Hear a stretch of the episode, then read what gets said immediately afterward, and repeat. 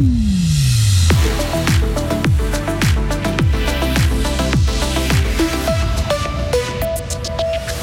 Payer les entreprises qui économisent de l'électricité, Gruyère Énergie a testé et ça marche. Les horaires de bureau, la permanence médicale de Tavel réduit ses horaires, la faute au manque de cadres. La pauvreté est en hausse et les statistiques connues aujourd'hui pourraient être que la pointe de l'iceberg. Les rayons de soleil de ce matin vont être éclipsés ces prochaines heures par des nuages de plus en plus denses, maximum 15 degrés. Mercredi 26 avril 2023. Bonjour Vincent Douce. Bonjour à toutes et à tous. La consommation d'électricité de 400 ménages durant trois mois. C'est l'économie réalisée grâce à un programme lancé par Gruyère Énergie cet automne. Le groupe proposait de payer les entreprises qui arrivaient à économiser au moins 10% d'électricité. 20 gros consommateurs sur 200. Le 10% donc ont pris part à ce programme volontaire.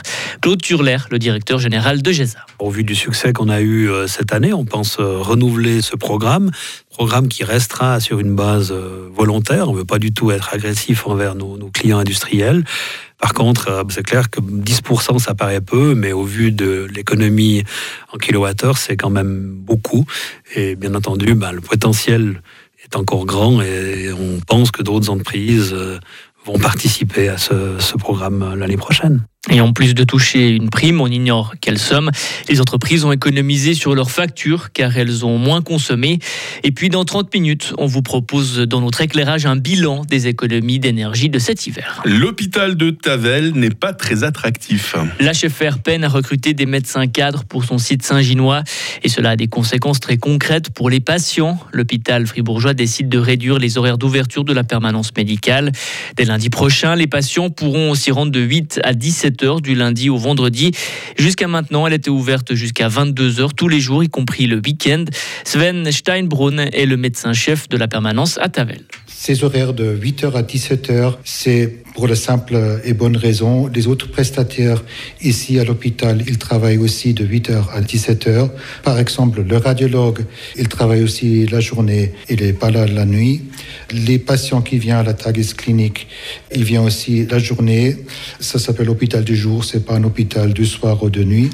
Et nous, l'équipe des cadres de la permanence, ils s'en occupent aussi en cas d'urgence de ces patients.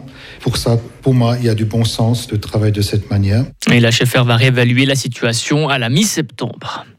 Retournement de situation. Il sera de nouveau possible de construire sur les hauts de Schiffnen dans le quartier du Schönberg à Fribourg. Dans le dernier plan d'aménagement local mis à l'enquête ce vendredi, le conseil communal de Fribourg change d'avis et autorise les constructions sur cette grande parcelle. Le projet initial prévoyait six immeubles de 10 étages. L'été dernier, toute construction avait été interdite pour protéger la nature et le paysage.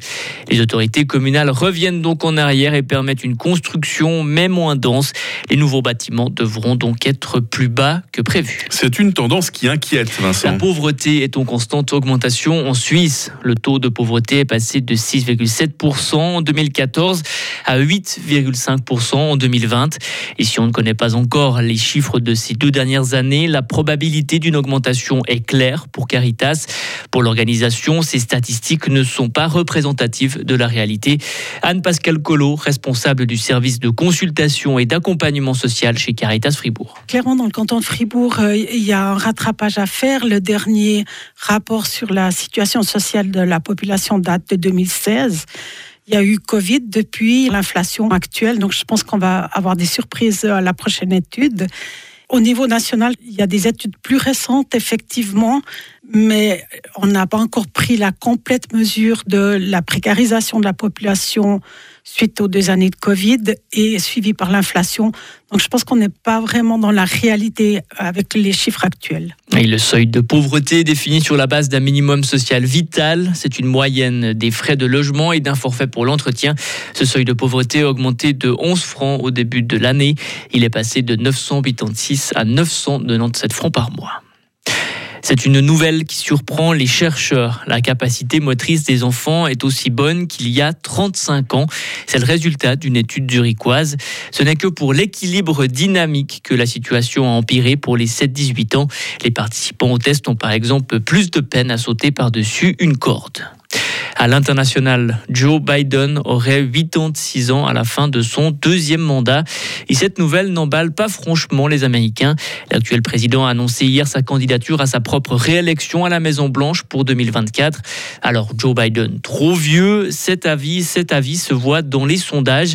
Environ 70% des Américains ne souhaitent pas que Joe Biden se représente et la moitié des personnes interrogées invoquent son âge. Je ne sais pas si vous avez regardé les dessins de presse un peu partout ce matin, Vincent. Pas, pas encore absolument. La, la, verve des dessinateurs de presse très aiguisée en ce qui concerne l'âge de Joe Biden. On en parlait avec euh, Hugo dans sa revue de presse. Merci beaucoup euh, Vincent. Hein. Vous revenez à 8h à 7h30.